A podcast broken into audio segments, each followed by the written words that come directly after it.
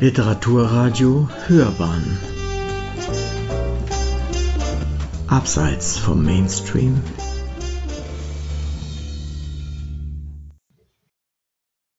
Mein Name ist Volker Wittmann, ich lese aus meinem Roman Die Molche, der beim Dumont Verlag erschienen ist. Der erste Ziegelstein traf meinen Bruder am Oberarm. Er weinte nicht, er schrie nicht.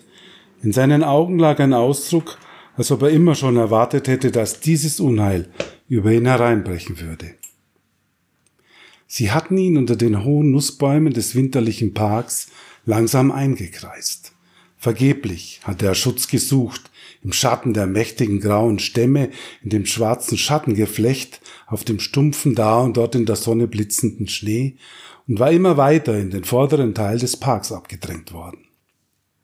Den Park begrenzten zwei in einem spitzen Winkel aufeinander zulaufende Straßen, deren eine auf der Ebene der Flussaue zum Elektrizitätswerk führte, während die andere langsam zum Tor des düsteren alten Gebäudes anstieg, wo die Alten des Dorfes verwahrt waren.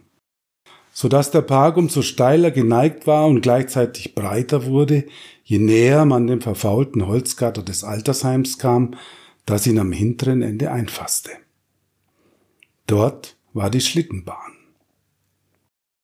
Es bereitete ihnen großes Vergnügen, die Wehrlosigkeit des Jüngeren, seine verzweifelte Ratlosigkeit, seine vergeblichen Versuche, einen Ausweg zu finden, anzusehen. Er hatte seine Mütze verloren und seine blonden Haare klebten ihm an der Stirn. Sein helles, verschwitztes Gesicht war voller roter Panikflecken. Sie öffneten die Umkreisung und trieben ihn gröhlend mit Schneeball und Astwürfen vor sich her und näherten sich dabei immer mehr der kleinen, sehr steilen Schlittenbahn, wo einige Kinder schon lange nicht mehr Schlitten fuhren, sondern teils voll Entsetzen, teils mit der gleichen Freude, die die Horde der Treiber erfüllte, der Jagd zusahen. Eines von ihnen war ich. Ich war erstarrt zu keiner Bewegung fähig. Etwas Eisiges füllte mich von der Stirn bis zur Magengrube aus. Was sollte ich tun? Die schreiende Horde, die sich jetzt immer enger um meinen Bruder schloss, das waren die größeren, 13- bis 14-jährigen Jungen, und der größte von ihnen, das war Czernik, den jedes Kind im Dorf wegen seiner Brutalität und Verschlagenheit fürchtete. Ich hatte selbst gesehen, wie einmal auf dem Schulhof ein Spatzenjunges das aus dem Nest gefallen war, in seiner Faust zerquetschte und über die Mauer warf. Sein Vater schlug ihn jeden Tag. Er war ihr Anführer, und ich stand hier mit kaltem Schweiß auf der Stirn unter den Kleinen und einigen Mädchen, starr, von diesem Eisblock ganz ausgefüllt, aber mit jagendem Herzen. Wie konnte mein Bruder auch nur so ungeschickt sein und sich von diesen Kerlen einkreisen lassen? Hatte er denn ganz alleine, ganz für sich im vorderen spitz zulaufenden Teil des Parks auf seinem Schlitzen, auf seinem Schlitten sitzen müssen, den Kopf im Nacken, um den Schneeflocken zuzusehen, die für Momente durch das schwarze Geäst der Nussbäume sanken? Er denn nicht bemerkt, wie sie zu ihm hinsahen und sich grinsend in die Ohren flüsterten. Er machte immer alles falsch, war immer auf seltsame, unbegreifliche Weise weit jenseits der ungeschriebenen Gesetze der Dorfkinder. Am oberen Ende der Schlittenbahn war ein gemauerter Bunker aus dem Krieg in den Hang gegraben. Halb verfallen gähnte seine Öffnung aus dem Schnee. Ein schattiges, halbrundes, schwarzes Loch, das einst mit einem seiner Form angepassten Flügeltor gesichert gewesen war. Doch die Flügel waren längst vermodert, ihre einzelnen Bretter hingen noch an den verrosteten Beschlägen, die weit geöffnet schief in den Angeln hingen. Keines der Kinder hätte gewagt, diese Höhle zu betreten. Dorthin trieben sie meinen Bruder. Seine Bewegungen ließen keinen Zweifel daran, dass er jetzt ganz von panischem Schrecken erfüllt war. Ich sah seinen Augen an, dass sie nichts Bestimmtes mehr wahrnahmen. In seiner Verzweiflung lief er jetzt selbst auf das Loch zu. Vielleicht hoffte er, sich dort irgendwie in Sicherheit bringen zu können. Mit wenigen Sätzen erreichte er das Tor und das Dunkel verschluckte ihn. Sie hielten nicht inne. Johlend folgten sie ihm, die ersten drangen bereits in den alten Bunker ein. Ich lief hinterher.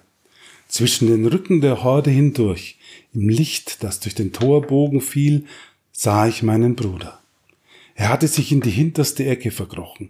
Vor ihm türmten sich bis zum Eingang trockener, staubiger Schutt, Ziegelsteine, Balkenreste, Abfall. Mit geweiteten Augen drückte er sich an die Ziegelwand ganz hinten in der gemauerten Höhlung. Jenseits des hereindringenden Lichtscheins, der ihn aus der Dunkelheit heraushob, konnte man nichts erkennen. Sein Brustkorb hob und senkte sich, Schweiß lief an seinen Schläfen herab.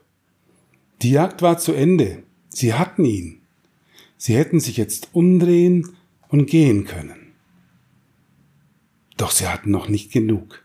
Es war Czernik, der einen Ziegelstein aufhob und ihn auf meinen Bruder schleuderte. Da du Schisser! Er traf meinen Bruder am Arm. Andere hoben ebenfalls Steine auf. Seid ihr verrückt geworden? schrie ich. Die großen Jungen stießen mich weg. Noch ein Stein flog. Und noch einer. Hört bitte auf! Hört doch auf! Ein Stein traf ihn am Kopf. Mein Bruder stand auf, als wollte er einen Schritt nach vorne machen. Plötzlich wurde sein Gesicht vollkommen weiß. Dann fiel er in den Staub wie eine Puppe und blieb reglos liegen. Mit einem Schlag herrschte gellende Stille.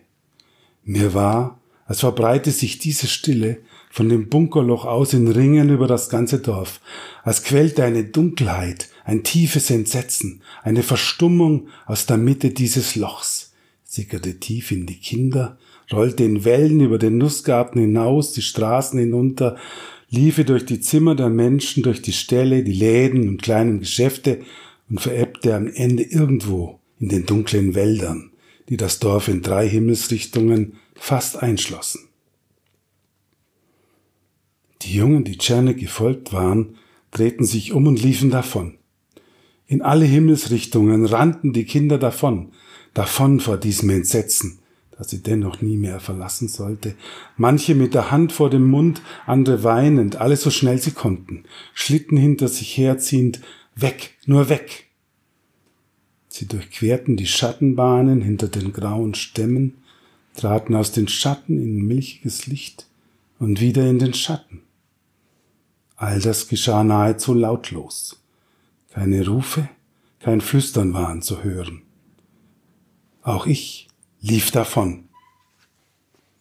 Mein Bruder war ein zartes, ratloses, wie aus Gold gesponnenes Geschöpf. Er hatte die großen grün-blauen Augen unserer Mutter. Auf seinem blonden Haar glänzte ein rötlicher Schimmer und er trug es länger als wir übrigen Jungen mit unserem Kahlschnitt, den uns der Dorffriseur alle vier Wochen verpasste. Ihm dagegen hing es gerade über die Augen bis zu seiner sommersprossigen Nase. Mit einer Handbewegung, an der ich ihn unter Tausenden erkannt hätte, wischte er sich das Haar seitlich aus den Augen. Sein Haar schnitt meine Mutter selbst.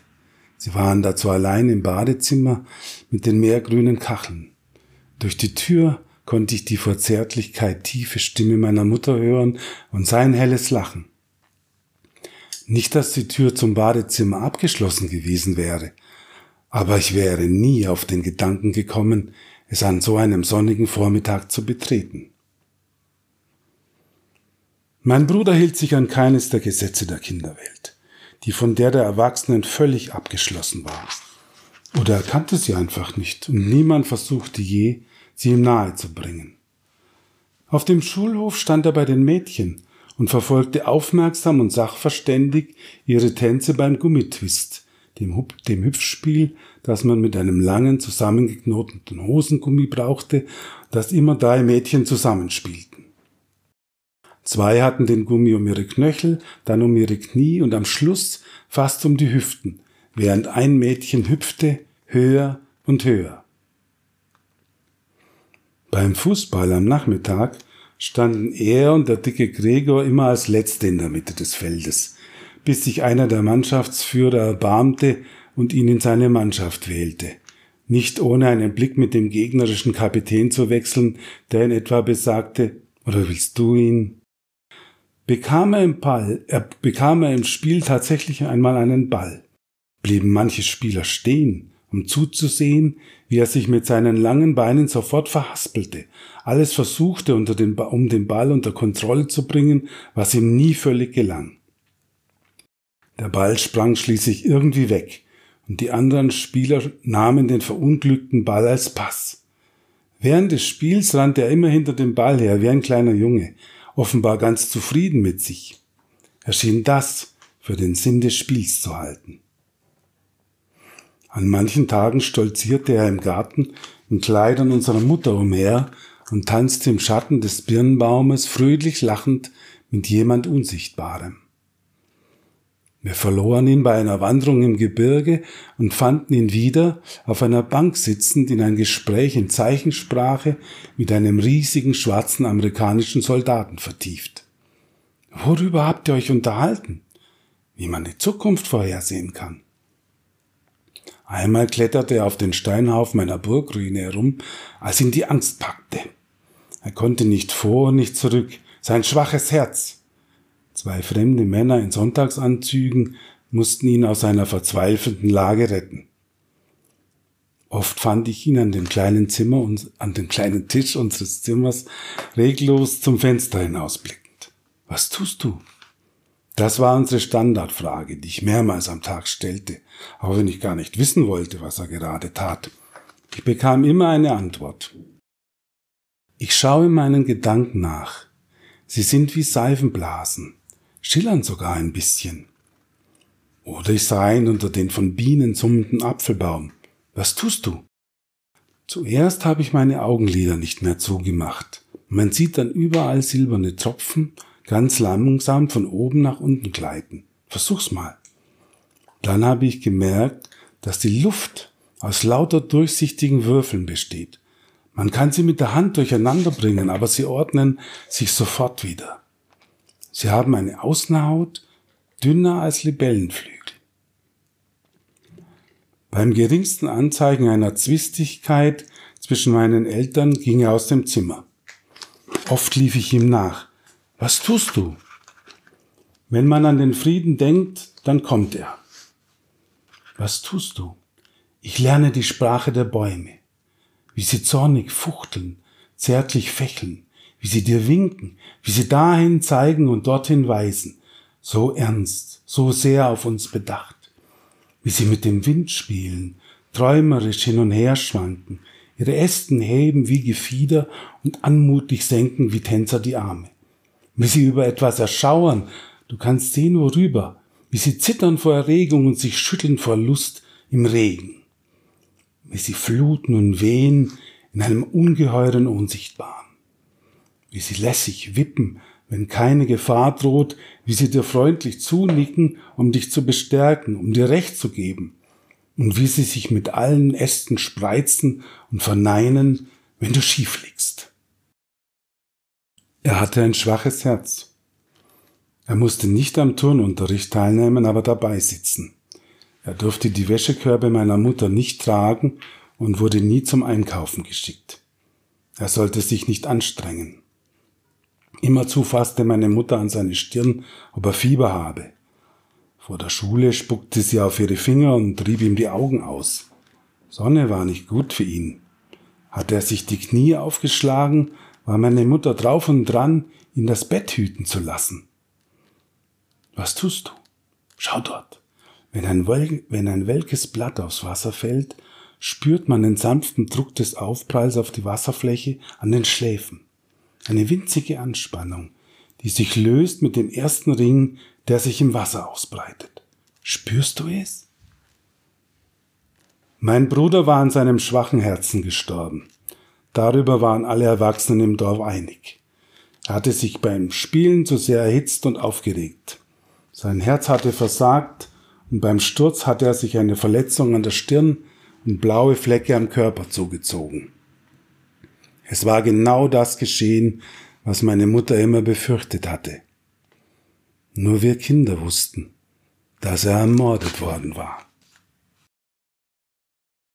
Seit mein Bruder tot war, lag ich nachts allein in unserem Zimmer. Meine Mutter hatte seine Sachen, seine Socken und Unterhosen, seine Hemden und Hosen in unserem Schrank etwas zusammengeräumt, wie sie es auch zu tun pflegte, als er noch lebte. Seine Bücher standen ordentlich im Regal über dem Bett, zwei davon lagen Kante auf Kante auf seinem Nachttisch. Niemand hatte diese Dinge seitdem berührt. Jederzeit hätte seine Nachttischlampe angehen und seine Hand nach einem der Bücher greifen können, der überhaupt noch nicht zu Ende gelesen waren. Doch das geschah nicht. Es konnte nicht geschehen. Es war auch nicht wahr, dass ich mitten im Schlaf auffuhr, weil ich das Gefühl hatte, mein Bruder schaue mir beim Schlafen zu, wie er es manchmal getan hatte, als er noch lebte. Es war nicht wahr, dass er da stand am Fußende meines Bettes in seinem blau und hellblau gestreiften Schlafanzug. Was tust du? Ich schaue dir beim Schlafen zu. Mein Bruder war tot. Tot, tot, tot. Am Tag seiner Beerdigung, einem sonnigen Wintertag voll silberhellem Licht, hatte ich mich auf den Friedhof geschlichen. Und er lag da, in einer weiß lackierten Holzkiste, die mit weißem Stoff ausgeschlagen war, draußen vor dem Totenhaus. Er war bis zur Brust in ein weißes Tuch gehüllt, auf dem seine Arme lagen.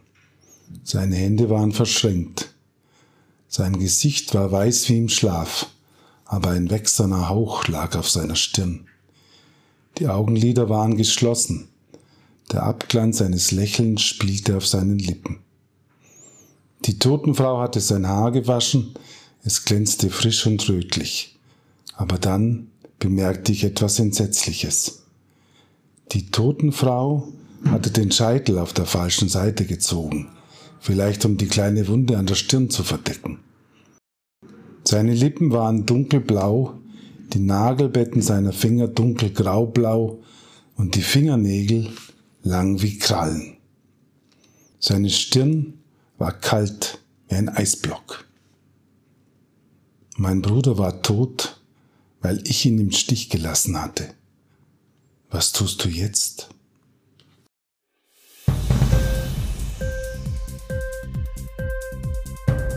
Dir die Sendung gefallen? Literatur pur, ja, das sind wir. Natürlich auch als Podcast. Hier kannst du unsere Podcasts hören. Anchor, Spotify, Apple Podcast, iTunes, Google Podcasts, radio.de und viele andere mehr.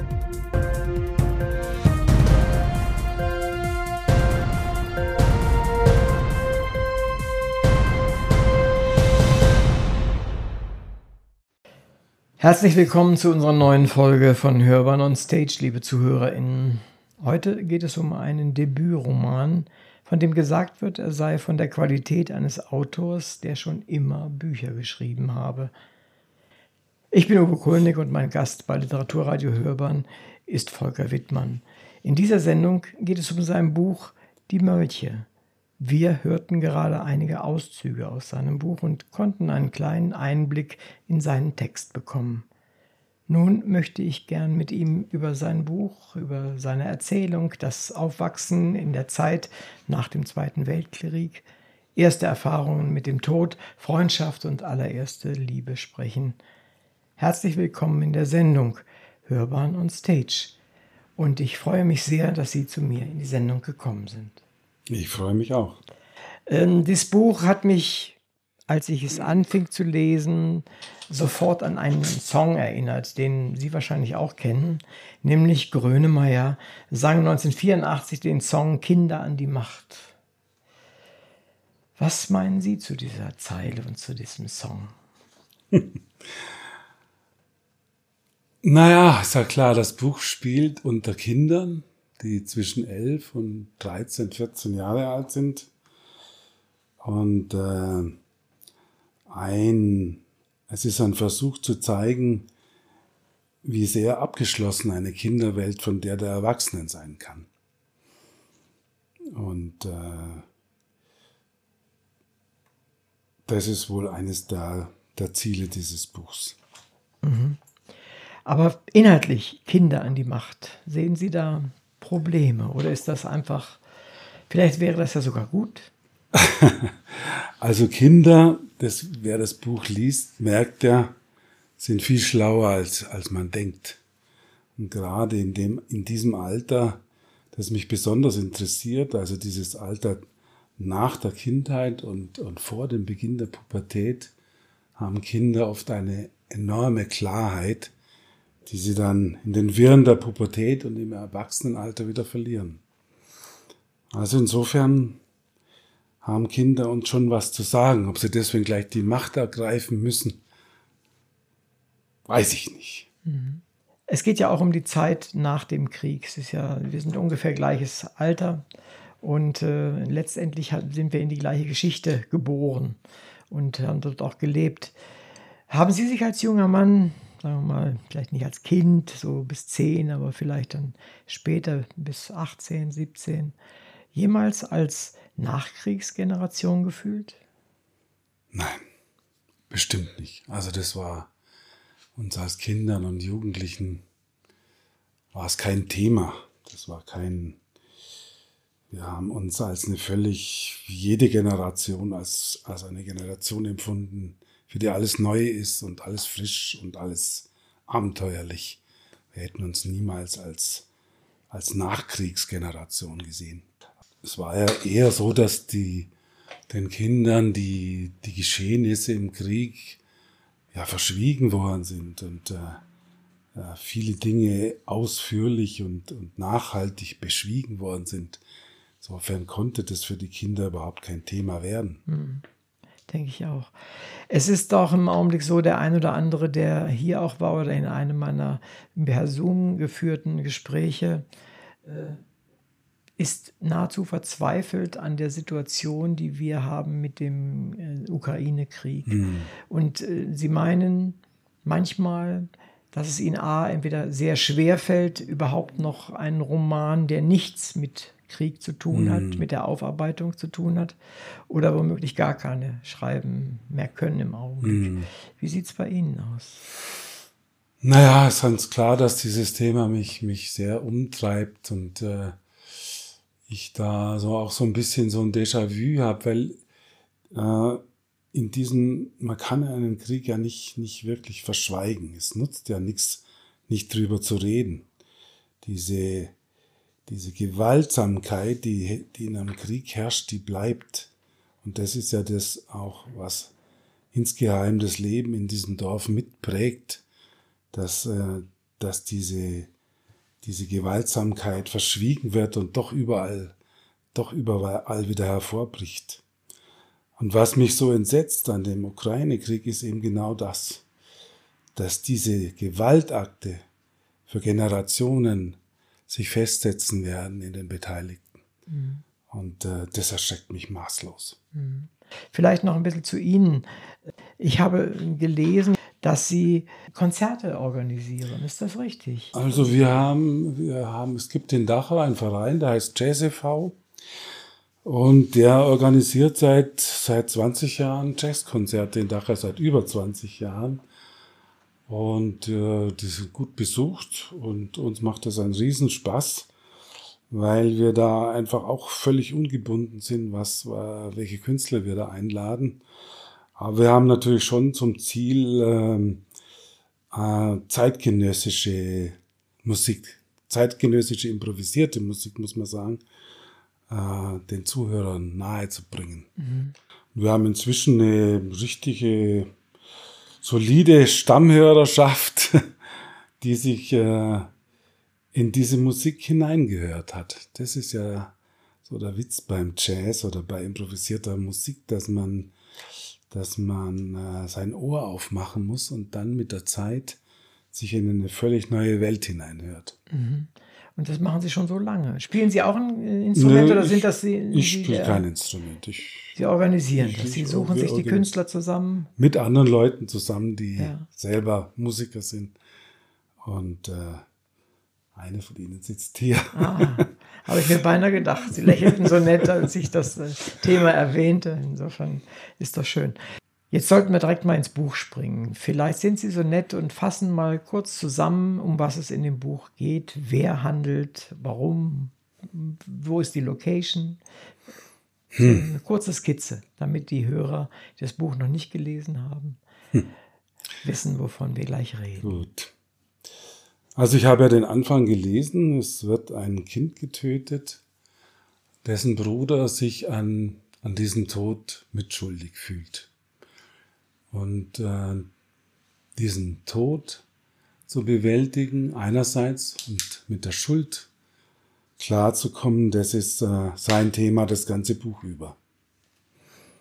Und das andere Thema in dem Buch sind ist diese jungen Bande, die da in diesem Gewaltexzess diesen Jungen getötet hat und wie sich später herausstellt, so ein bisschen auch die ganzen Kinder in dem Dorf im Griff hält. Und es geht darum, wie man sich als Kind, ohne dass man auf die geringste Hilfe der Erwachsenen hoffen kann, in so einer Situation zurechtfindet und anfängt sich zu wehren. Das ist so ein, ein Strang. Der andere Strang ist, wie wichtig Freundschaft ist, wie Freundschaft entsteht. Es gibt eine hauchzarte Liebesgeschichte in dem Buch. Aber es sind äh, fünf Personen, die, die die Hauptprotagonisten sind. Also es ist der, der Max, der Ich-Erzähler. Es sind äh, seine beiden Freunde, Heinz und Rudi.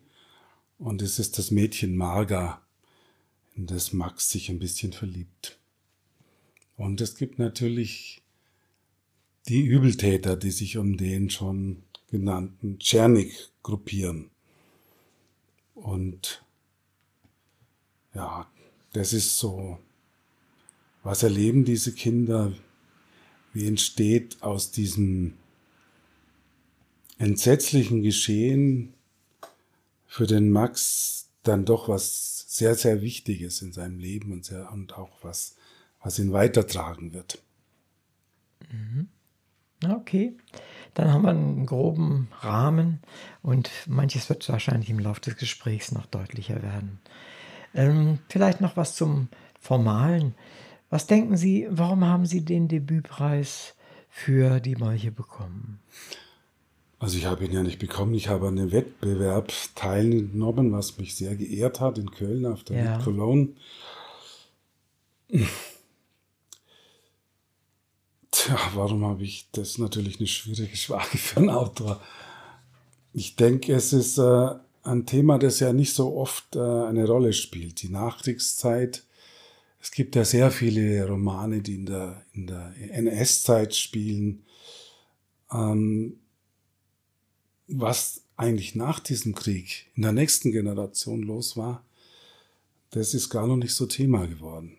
Mhm. Vielleicht ist das einer der Gründe, warum die Jury das Buch ausgesucht hat. Außerdem hoffe ich, dass der andere Grund war, weil es nicht schlecht geschrieben ist. ist sicherlich nicht schlecht geschrieben, im Gegenteil. Deshalb ein herausragender Debütroman, weil er eben so schreibt, als hätte er schon immer geschrieben. Das ist ein, gutes Kompliment. Also es ist nicht von mir, es ist tatsächlich, ich glaube, ich weiß nicht, ob es die Süddeutsche war oder irgendjemand anderer. Jedenfalls äh, Menschen, die sich viel mit Literatur auch beschäftigen. Und so kommt es auch vor. Also ich habe es ja auch gelesen und äh, es, es, liest sich auch richtig gut und äh, es ist nicht, nicht das, was man öfter mal bei Debüt Romanen, die ausgezeichnet werden, findet, die nur des Inhalts wegen, weil es was ganz Besonderes, mm. was ganz Neues, was ausgefallenes ist, sondern es ist beides. Und das finde ich eigentlich auch sehr wichtig für das Buch, dann, um es dann in die Hand zu nehmen und zu lesen. Hatten Sie einen konkreten Auslöser, um das Buch zu schreiben? Also Bücher entstehen ja beim Lesen im Kopf.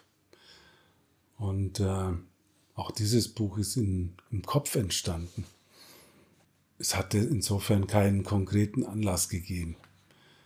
Es, ähm, es war für mich eine Zeit des Nachdenkens und eine Zeit des sich Erinnerns und, äh, und äh, bin eines Nachts aufgewacht und äh, habe mir diesen Plan für dieses Buch auf ein großes Plakat gemalt. So war's. Also es gab keinen Da habe ich mich wieder hingelegt und weiter geschlafen. Also, und am nächsten Tag habe ich angefangen, das erste Kapitel zu schreiben. Mhm. Also es gab keinen konkreten Anlass, der das Buch irgendwie hervorgebracht hätte. Es war einfach dran, es musste jetzt sein. Es war dran, es musste, es musste geschrieben werden. Mhm. Verstehe ich, ja. Es ist ja. Ja, und es war auch klar, dass es ein, ein, eine Ich-Erzählung sein wird, dass man ein, kindliches Ich erfinden muss, um es erzählen zu können. Und es war auch klar, dass es ein, ein, ein ganz kompaktes, opakes, literat, literarisches Kunstwerk sein soll. Mhm. Also es war immer von Anfang an äh, auf eine gewisse Dichte angelegt. Es war sogar so, dass ich mir überlegt hatte, wie viele Wörter soll es denn haben? Und äh, ich habe mich auf 60.000 festgelegt. Aha. Und es hat 59.456 Wörter. Nicht hinterher weggekürzt, sondern tatsächlich so, Ich habe so, so natürlich ein bisschen das, was, ne? Naja, das habe ich habe vieles wieder rausgekürzt, weil ich diese Kompaktheit erhalten wollte und auch nichts erzählen wollte, das in einem und dann und dann und dann Stil Mhm. geschrieben ist. Verstehe. Naja, gehen wir nochmal äh, zu den handelnden Kindern zurück. Die unausgesprochenen Kriegstraumata, über die wir ja schon kurz gesprochen haben, sorgen natürlich auch für eine Distanz, für eine erhebliche Distanz zwischen Eltern und Kindern. Das haben wir beiden auch in unserem Leben, denke ich mal, erlebt und erst recht mit den Großeltern, die ja noch irgendwie auch noch stärker womöglich den Ersten Weltkrieg sogar schon mitbekommen haben. Wie, wie sind Sie mit der Distanz umgegangen? Wie, wie haben Sie versucht, das darzustellen, dass eben eine Sprachlosigkeit auch herrscht? Na, in dem ja doch einfach Szenen in dem Buch vorkommen, wo diese Sprachlosigkeit in Sprache verwandelt wird. Also man, man hört den Vater mit seinem Sohn nicht sprechen. Man hört den Lehrer mit seinen Schülern nicht sprechen, obwohl beide ja viel sagen. Mhm. Die einzige, die äh, in Kontakt mit der Hauptperson, mit dem Max ist, ist ja seine Mutter. Und, auch, und die ist auch wiederum die einzige, die tatsächlich ihm äh, Ereignisse aus dem Krieg erzählt. Mhm. Diese Tschernik-Truppe, die Sie Mhm. da beschrieben, beschrieben haben, also ich habe fast den Eindruck, die gab es überall. Äh, bei uns waren das, die hießen die Polacken. Äh, das war so eine Truppe, die wohnte in so einem speziellen Bereich äh, in, meiner, in der Nähe meines Elternhauses. Schlugen alle zusammen, die sie zusammenschlagen konnten, haben sie gequält, haben Filme nachgestellt und haben Leute von der Klippe geschubst und all so ein Zeug. Also übelste Dinge sind nachher zum sagen so zum Drittel alle ins, in den Knast gekommen. Mhm. Das war so völlig entgleist. Ohne dass ich jetzt deren Ges- Geschichte irgendwie in, in, analysieren möchte. Die haben sicherlich auch viele Dinge erlebt, aber äh, mich haben die geprägt seinerzeit und Mhm. ihre Kids hier auch Mhm. sehr stark. Ähm, sie haben ja auch teilweise recht drastische Szenen dort äh, geschildert. Mussten diese Szenen so drastisch sein oder sind sie nur halb so drastisch, wie sie sie eigentlich hätten schildern können? Also sind sie wirklich drastisch. Gewalt ist ja immer eine drastische Angelegenheit und dass die, diese, diese Dorfgesellschaft zu dieser Zeit von Gewalt unterströmt war, das zeigen diese Kinder. Und, äh, und entsprechend drastisch sind manche Szenen, obwohl es mir da natürlich in keiner Sekunde auf irgendeine Art von Gewalt, Vo- Voyeurismus angekommen ist. Sondern man muss, äh, aber es ist schon wichtig, Gewalt äh, nicht zu umschreiben, sondern sie auch tatsächlich zu zeigen. Und, äh, und eben zu zeigen, wie man Schritt für Schritt sich dagegen wehren kann. Was ich noch in Erinnerung habe, und das kommt auch bei Ihrem Buch heraus, und das find, deswegen finde ich es auch lebensnah, sehr, also zumindest zu meinem Leben, sehr lebensnah, dass die Eltern sich um diese Konflikte praktisch nicht kümmerten. Und das beschreiben Sie ja auch sehr gut in Ihrem Buch. Ähm, Jetzt frage ich aber Sie an der Stelle, warum kümmern sich die Eltern ihrer Romanfiguren nicht um die Gewalt, die ihren Kindern entgegengebracht wird? Warum? Also, das ist eigentlich eine subtilere Frage, als sich es jetzt anhört, weil es steckt natürlich auch der, der Umgang der Eltern mit Gewalt als solcher dahinter. Es ist ja nicht einfach nur ein Problem zwischen, zwischen der einen Generation und der anderen, zwischen Eltern und Kindern, sondern es ist dieses, es ist dieses, äh, dieses sich wegdrehen und äh, äh, wegblicken von, von, von dieser Gewaltsamkeit, die tatsächlich äh, übrig geblieben ist.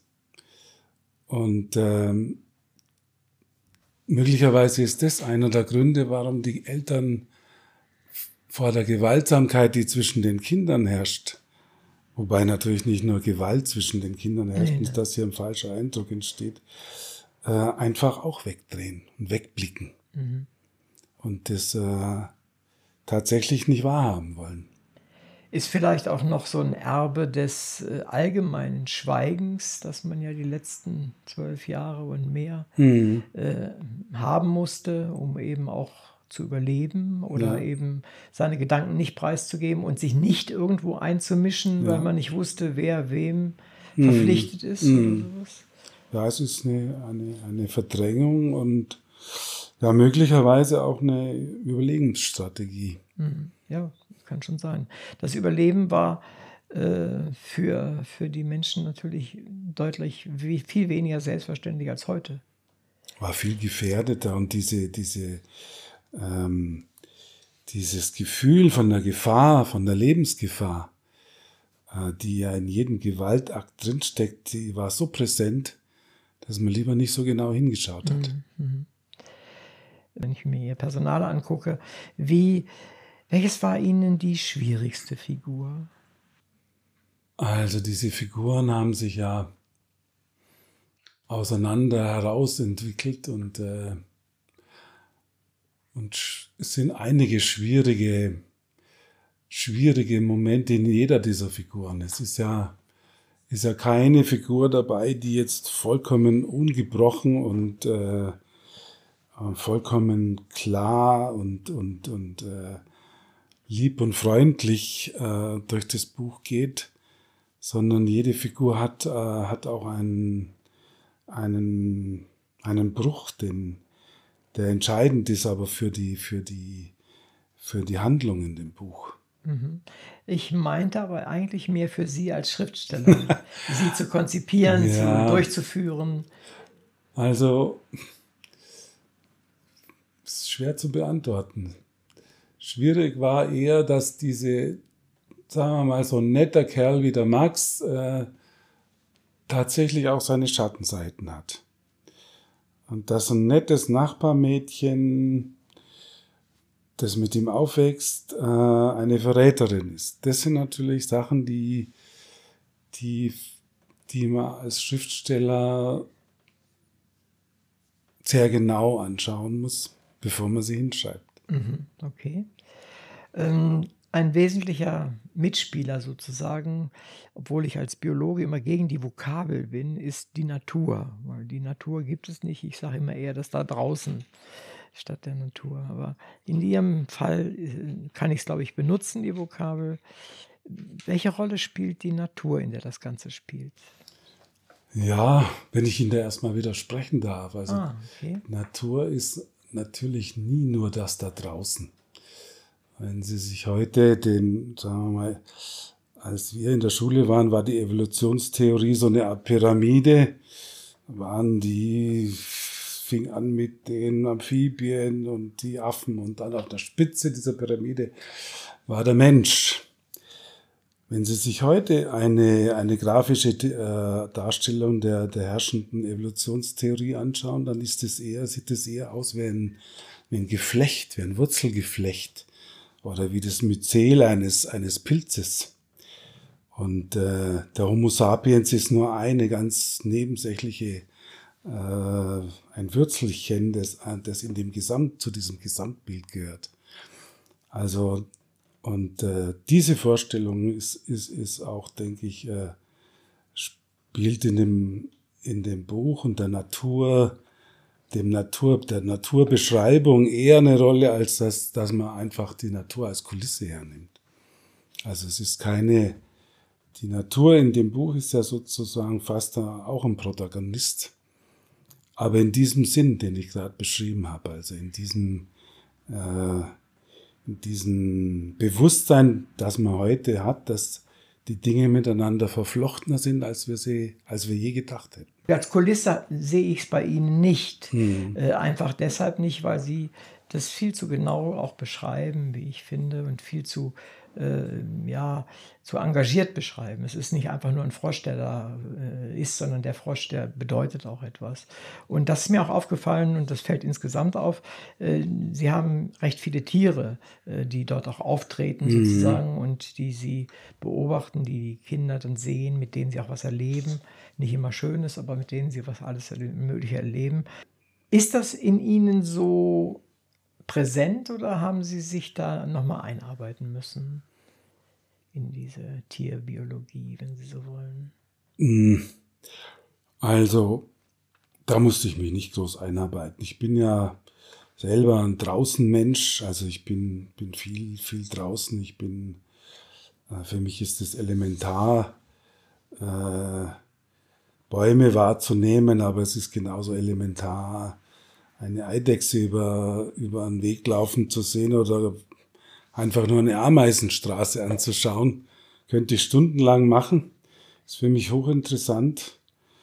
Und äh, deswegen war das kein, keine große Schwierigkeit, ähm, äh, sich auf dieses Thema einzulassen. Mhm. Es war auch ein, war jetzt auch ein Bereich, wo, wo keine große Recherche erforderlich gewesen ist. Ja, das ist nicht bei jedem so natürlich, mhm. wenn man sich da überlegt, dass man Tiere äh, zu, ja, äh, zu Mitdarstellern sozusagen äh, haben möchte, dann gucken manch einer schon darin, ja, wie viele Beine welche Insekten haben zum Beispiel. Oder so. Ist schon klar, ja. ja. Aber die Genauigkeit ist ja da auch so ein wesentliches Element davon. Also in der, in der genauen Betrachtung entsteht erst die Schönheit dieser dieser, der Pflanzen und, mhm. und der Tiere, die in dem Buch vorkommen. Das heißt, diese, die Tiere, die auftreten, spielen ja auch teilweise eine echte Rolle. Ich erinnere mich an die Szene mit den Fischen, Fische fangen und äh, Fische ausnehmen mhm. und dann entsprechend auch äh, äh, verzehren. Das ist ja mehr als nur Kulisse, wie Sie es ja auch mhm. vorhin gesagt haben. Mhm. Äh, wie, wie, haben Sie das mit der, mit der Atmosphäre gemacht? Welche Atmosphäre wollten Sie an der Stelle erreichen? Kinder als Kinder oder Kinder als Teil der Natur oder was auch immer. Also, wenn die Natur schon ein, ein Protagonist ist, dann sind natürlich ihre Teile auch, auch Protagonisten in dem Roman. Und ähm, das als Leser zu erleben, äh, funktioniert eigentlich nur, wenn man tatsächlich hergeht und versucht mal so einen Fisch zu fangen mit der Hand das ist ja eine Sache, die, die man genau planen muss und sich genau überlegen muss und die man lernen muss. Und äh, ich denke, ein Leser, der das äh, liest, erfährt auf die Schnelle mehr über einen Fisch, als man in einem Biologielexikon äh, aufführen könnte. Mhm. Und äh, als man kennt, wenn man nur ein Fischfilet bekommt. genau. Ja. Also das ist ja auch etwas, was sie, was sie schildern, zwar jetzt nicht in epischer Breite, aber äh, was sie schildern, dieses Ausnehmen eines äh, Tieres, das eben gerade noch gelebt hat und äh, das auch als zumindest mit der Vokabel, glaube ich, eklig oder sowas äh, be bedacht wird. Das Resultat, der ein anderer, der zuguckt, glaube ich, äh, macht es so. Das ist zeigt aber auch noch was anderes. Ich weiß nicht, ob das heute, das sind ja so ungefähr 50 Jahre, naja, vielleicht 40, 45 Jahre später als das, was dort gerade handelt, in der heutigen Zeit, mhm. so selbstverständlich wäre. Ein lebendes Tier der Natur zu entnehmen, mhm. mal abgesehen, ob es verboten ist oder nicht, aber mhm. und mal aufzuschlitzen und aufzuessen. Mhm. Ja, ist heutzutage äh, ist heutzutage auf jeden Fall Thema für viele, für viele Menschen, die, die sagen, Tiere aufessen und aufschlitzen ist ausgeschlossen. Und äh, in, dies, in der Zeit, in der dieses Buch spielt, war das natürlich niemandes Gedanke. Also es war selbstverständlich, dass äh, die, die Stellung des Menschen hier auf dem Planeten oder die, wozu, wozu der Mensch hier verurteilt ist, ist eben andere Tiere zu essen oder Proteine zu sich zu nehmen. Mhm. Und äh, niemand hat darüber nachgedacht, dass es, äh, dass es ähm, eigentlich ein, ein barbarischer Eingriff ist, einen, einen Fisch zu fangen, zu töten und aufzuessen. Man, man, entwickelt sofort, wenn man das Buch liest, eine sehr angenehme Art, finde ich, der Nostalgie. Auch. Mhm. Da war manches härter, aber auch manches einfacher. Einfacher, ja. Aber es ist, sagen wir mal, wenn man jetzt äh, den Gedanken, den ich vorher ge äh, geäußert habe, mit diesem Verflochtensein weiterverfolgt, dann, dann ist ja die tragische Situation von uns Menschen eigentlich noch tiefer die, dass, dass, dass äh, wir uns ja nicht nur von Tieren ernähren, sondern auch von Pflanzen. Und äh, alles, was man heute über Pflanzen weiß, ist, dass sie zumindest äh, ein, ein, eine Kommunikation untereinander haben, eine Art Nervensystem, ein, ich will jetzt nicht so weit gehen, um zu sagen, ein Schmerzempfinden, aber äh, dass, das, dass Pflanzen genauso unsere Mitlebewesen sind wie Tiere, das, das, äh, ich denke, da muss man auch anfangen, drüber nachzudenken.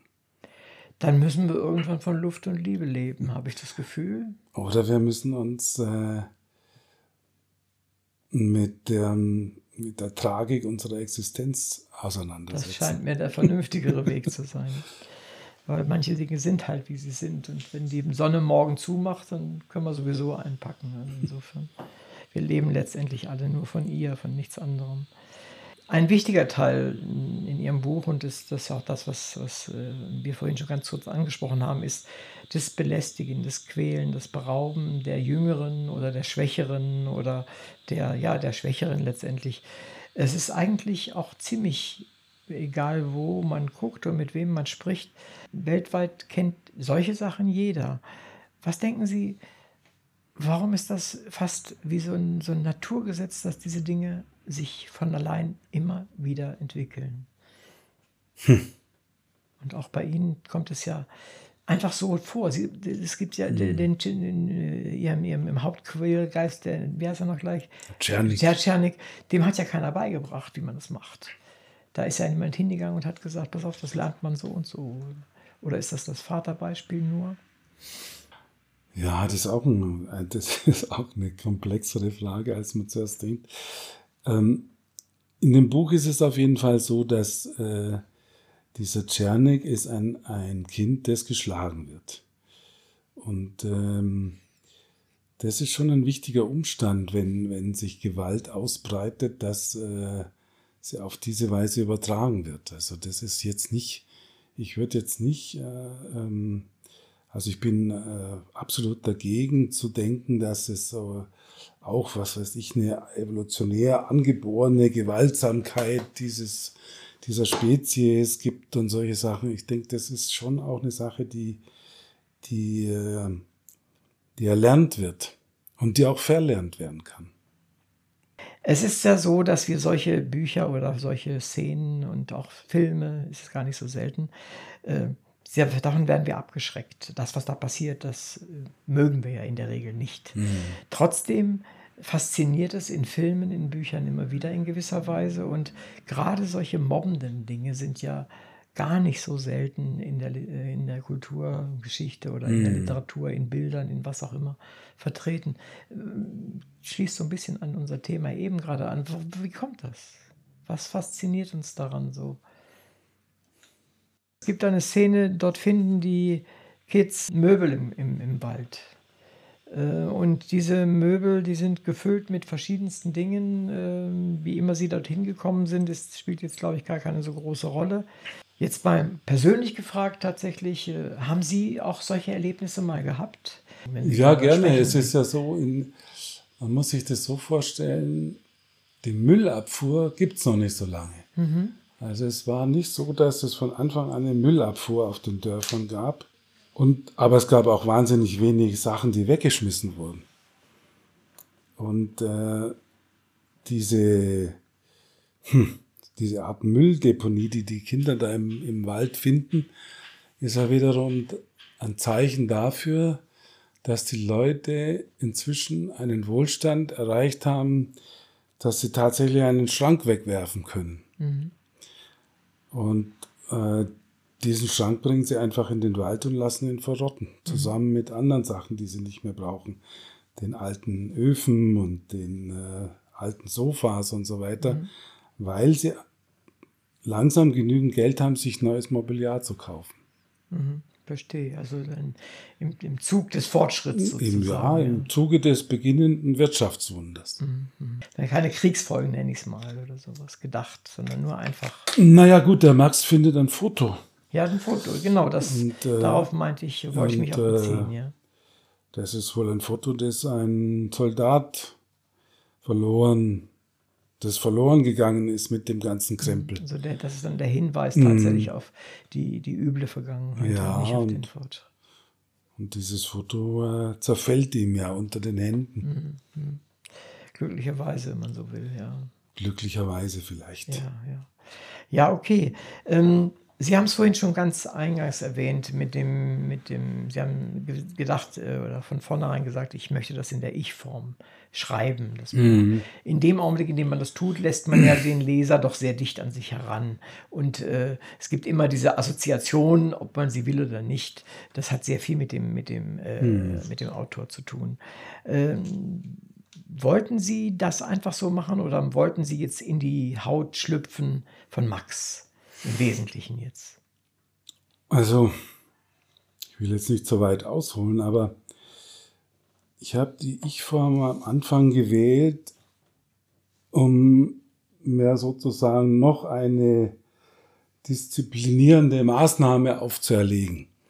Also ich wusste, es müssen, sollen 60.000 Wörter sein und die Ich-Form wird meinen Blick einschränken und die Möglichkeiten äh, von einer Figur zur anderen zu springen. Das war so die Grundüberlegung, mich sozusagen mit einer auf den Rücken gebundenen Hand zu schreiben, ähm, bis ich gemerkt habe, dass dieses erfundene Ich äh, immer präsenter wird und äh, aber immer äh, gleichzeitig erfunden bleibt. Der Max ist natürlich kein Volker Wittmann. Mhm. Äh, aber er wird, äh, er wird von Seite zu Seite, wird er, nimmt seine Existenz immer mehr, immer mehr Präsenz an.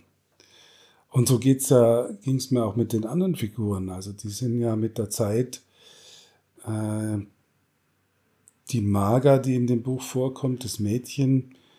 Ich könnte sagen, wie schwer die ist oder wie ihre Haut riecht oder mhm. also das ist ähm, das war eigentlich ein sehr sehr interessanter und sehr aufschlussreicher Prozess beim Schreiben dieses Buchs. Mhm, verstehe. Dass die Figuren so lebendig werden. Mhm. Sie sind natürlich dann lebendig und sie sind auch in dem Buch also sehr sehr lebendig. Also es liest sich an der Stelle wirklich sehr realistisch. Ich komme nochmal zurück auf die vielen oder doch einige realistischen Szenen, bei denen es um Geruch geht zum Beispiel und um, um die, wirklich die Situation. Sie schminken da ja nicht. Ähm, wie ich habe es erlebt, wenn ich solche Dinge schreibe und auch lese und mit Menschen darüber spreche, dann schrecken doch recht viele zurück. Das ist ihnen zu viel Realismus. Das ist so ein bisschen so wie bei den frühen italienischen Filmen, wo sie also, die man so als realistisch, mhm. neue, neue Realistik nannt nannte äh, und die Leute das eher mochten und nicht mhm. mochten. Mhm. Ähm, erleben Sie das auch oder ist das äh, meine? Jetzt meine, bei den Zuhörern? Ja, oder überhaupt, äh, wie empfinden Sie das? Merken Sie das bei anderen Büchern vielleicht auch, wo es Ihnen zu viel ist? Oder? Mhm. Also es ist eher umgekehrt. Mir ist es bei vielen Büchern zu wenig. Es ist zu, es ist zu, zu, zu Papieren, zu luftleer, zu, zu blutlos. Hm, verstehe. Also ich denke, das ist ja eine Sache, die die, die, die Literatur als einzige Kunst kann. Sie kann äh, uns riechen, hören und schmecken lassen. Und zwar in unserem Ohr, in unserem Kopf, während wir lesen. Das ist schon eine Sache, die man nicht so leicht aus der Hand geben sollte als Schriftsteller. Wie werden Maxens Kinder aufwachsen? Bin ich jetzt tatsächlich auch schon ein paar Mal gefragt worden, wie geht es dann eigentlich weiter oder wie sind diese Kinder dann als Erwachsene? Und Sie wollen jetzt gleich wissen, wie Maxens Kinder sein werden. Ja, diese Kinder werden in einer erstaunlich friedvollen, prosperierenden Welt aufwachsen. Äh, Sie werden das Gefühl haben, Frieden ist was absolut Selbstverständliches. Äh, Gewalt gibt's nur im Kino. Also in so einer Welt werden Maxens Kinder aufwachsen. Bis sie dann ins Jahr 2022 kommen und sich das alles als Illusion herausstellt. Eine gute Antwort, danke. ähm, kommen wir noch so zu so einer abschließenden allgemeinen Frage vielleicht. Ähm, wie hat sich die Verlagssuche gestaltet für das? Achso, Sie, Sie kamen ja aus diesem Wettbewerb, ne? Und Nö, nö, Nee? der Wettbewerb, da war ich schon, da war das Buch äh, zwar noch nicht erschienen, bemerkenswerterweise. Also der Wettbewerb war, war im März und erschienen ist es ja erst im April. Ähm, die Verlagssuche für einen, einen Debütanten, das wäre, ist schon wieder ein eigenes Buch wert. das weiß ich wohl. Ja. Also, ich frage aber nur nach Ihrer. Also das ist eine, eine, ja, wie soll man das jetzt, welches, welches Wort nimmt man da? Nervenaufreibend stimmt nicht. Ähm, also es ist erstens mal langwierig und äh, der Debütant hat ja auch erstmal gar keine Ahnung vom Literaturbetrieb und muss erst sehr viel lernen, zum Beispiel, dass er dass er einen Agenten braucht, um mit einem Verlag in Kontakt zu kommen, Den er auch erstmal kriegen den muss. er auch erstmal für sich gewinnen muss. Also das sind schon, äh, ähm, das ist schon eine, äh, ja, eine, eine interessante, langwierige, nervenaufreibende Erfahrung, die man da macht. Ähm, umso schöner ist es, wenn man dann jemand findet, der von dem Buch äh, total begeistert ist. Das Und, ist da, ja. und, äh, und dann noch mehr Leute, die es dann auch noch drucken und verlegen. Also das ist schon auch wieder, ähm, das entschädigt einen, mehr, mehr als entschädigt einen für die, Mhm. für die Entbehrungen, die man hat auf, auf der Suche nach jemandem, der es publizieren will. Und es ist ein schönes Buch geworden. Es ist nicht nur inhaltlich toll, es ist auch gut gemacht. Es Ja, ich bin, also kann man sehr zufrieden bin, sein. bin sehr zufrieden mit dem Dimon Verlag. Jetzt das ja jeden Fall mal erwähnen. Ja, nee, das ähm, steht auch nachher in, der, in, in dem Beitrag. Nee, weil das ist auch wirklich so, dass ich mich da unheimlich gut aufgehoben fü- fühle, auch eben gerade als, als zart beseiteter Debütant, der ich ja letztlich doch bin. Aus heutiger Sicht, und ich glaube, ich weiß die Antwort schon, aber ich frage es trotzdem, haben Sie mit dem Buch das erreicht, was Sie erreichen wollten? Wenn, wenn ich wüsste, was ich mit dem Buch erreichen haben wollte. Hm. Was will man denn mit einem Buch erreichen, Herr Olnick? Tja, das Also- kommt auf das Buch an. Ich, ha- ich habe Fachbücher, Kinderbücher und normale Bücher geschrieben. Also Mhm. jeweils was anderes wollte ich erreichen. Um was es mir schon ging, war erstens, äh, also ging es um viel, aber ich wollte ja auf, auf keinen Fall in irgendwas äh, Benennbares, Verifizierbares erreichen. Aber es ging darum, äh, Leser zu finden, die sich darauf einlassen, Dinge genau zu betrachten. Also auch ein, einen Eidechsen, ein Eidechsenpanzer oder ein, ein Schatten eines Blattes oder das Lächeln, das ein Kind hat, wenn es äh, ein Tor schießt. Darum ging's. Vielleicht einen mitzuhelfen, dass man diese die, die, die Dinge in der, also diese die Welt, die uns umgibt, einfach mit dieser, mit dieser Genauigkeit und mit der daraus entstehenden Wohlwollenheit äh, zu betrachten. Wenn das, wenn das bei manchen Lesern gelungen ist, gleichzeitig noch das Bewusstsein dafür geschärft worden ist, wie kostbar eigentlich die Kindheit und wie besonders kostbar diese, diese Phase zwischen dem Ende der Kindheit und dem Beginn der Pubertät für die für jeden einzelnen Menschen ist, dann ist schon viel gelungen. Mhm. Das ist ein wunderschönes äh, Schlusswort an der Stelle von Ihnen und äh, eine, eine gute Erklärung tatsächlich. Liebe Hörerinnen und Hörer, danke, dass Sie wieder dabei waren. In der heutigen Sendung war Volker Wittmann mein Gast. Es ging um das Buch Die Molche. Es ist ein Coming-of-Age-Roman aus der Zeit nach dem Zweiten Weltkrieg. Das Buch ist schrecklich schön, schrecklich in manchen realistischen Schilderungen, von denen Zeitgenossen wissen, dass es genauso war, wie es der Autor mit wohlgesetzten Worten schildert. Der Text ist dort schön, wo einen die Nostalgie oder so etwas wie Rache oder Gerechtigkeit erwischen. Gleichzeitig finden sich begabt erzählte Nature-Writing-Momente, die eine einstmals noch sehr üppige, artenreiche Natur zeigen, die vor allem bei Kindern eine seltsame Mischung aus Trost, Fürsorge und ja sowas wie Liebe entwickeln ließen. Zumindest bei mir haben sie eine Sehnsucht nach konkreten tierischen Lebewesen in der Nähe meiner damaligen Wohnstätte am Rande eines Wäldchens wiedererweckt. Die Molche ist ein empfehlenswertes Buch, ein besonderes Debüt. Die Molche hat eine eindringliche Sprache, die hoffen lässt, dass sich der Autor in Zukunft in ähnlicher Weise hören lassen wird. Ich bin Uwe Kulnig vom Literaturradio Hörbahn und sage vielen Dank, Volker Wittmann, dass Sie zu uns in die Sendung gekommen sind. Wir haben heute viel über Ihr Buch erfahren können, und deshalb sage ich, auch im Namen unserer Zuhörerinnen, auch hier vor Ort, vielen Dank für Ihre Mitwirkung bei dieser Sendung und ich wünsche Ihnen viel Erfolg bei Ihrem weiteren Schreiben. Was hast du zum Schluss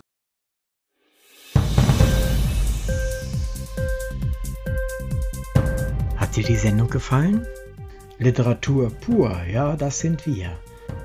Natürlich auch als Podcast. Hier kannst du unsere Podcasts hören. Anchor, Spotify, Apple Podcast, iTunes, Google Podcasts, radio.de und viele andere mehr.